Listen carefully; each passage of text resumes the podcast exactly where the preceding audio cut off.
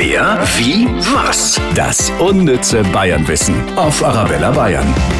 Weltrekord fürs mittelfränkische Gunzenhausen. Die Brauerei Schorsbräu hält nämlich einen Bierweltrekord für das stärkste Bier mit sage und schreibe 57,7% Alkohol.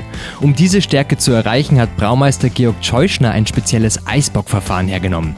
Dabei wird normal vergorenes Bockbier mit möglichst hohem Alkoholanteil eingefroren und das wiederum ergibt ein Konzentrat mit besonders vielen Prozenten. Hätte ich das mal früher gewusst, dass man sich nur einfrieren muss, um besonders stark zu werden. Wer, wie, was? Das unnütze Bayernwissen auf Arabella Bayern.